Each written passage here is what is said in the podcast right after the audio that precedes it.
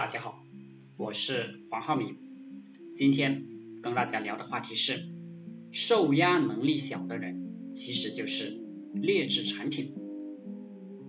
情商高的人，不管你怎么去骂他，去打压他，他不会感到痛苦。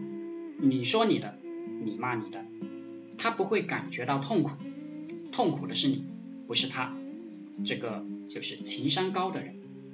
情商高的人，他面对压力都是淡然一笑。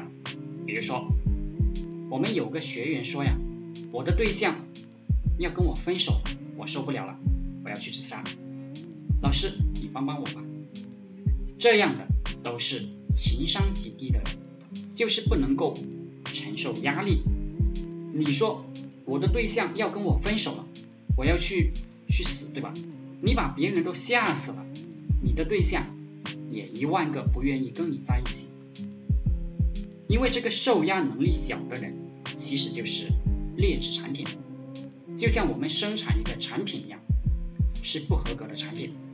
那么你一定让很多人都想远离你、讨厌你。所以说，情商高的人一定是表现受压能力很强的。那么，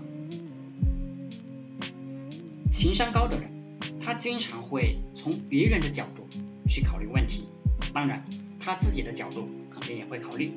从别人的角度去考虑问题，将心比心，能够认识到别人的好，这个叫高情商。那么，情商低的人呢，他总是认为别人不好，你认为别人坏，这个就是情商很低的人。而情商高的人，在任何地方，他释放的都是善意，善意啊，这个很重要啊，让别人知道自己是喜欢对方的。情商低的人呢，不管是与同事、与客户，还是与对象交往，他释放的是恶意，跟人吵架，平时跟人对话，针锋相对，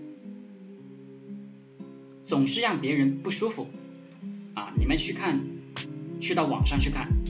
很多人评论别人都是释放的是恶意，那么这样的人都是情商低的人。情商高的人，他的适应性非常强，不管跟谁相处，他都是哈哈大笑，他会把别人当成老朋友，谈得来。情商低的人，他总是很拘束，总是不愿意去跟别人交流。情商高的人，他当然也懂得说话。要讲分寸，比如说，你跟一个女孩子还不熟悉，你不要一上来就亲爱的亲爱的。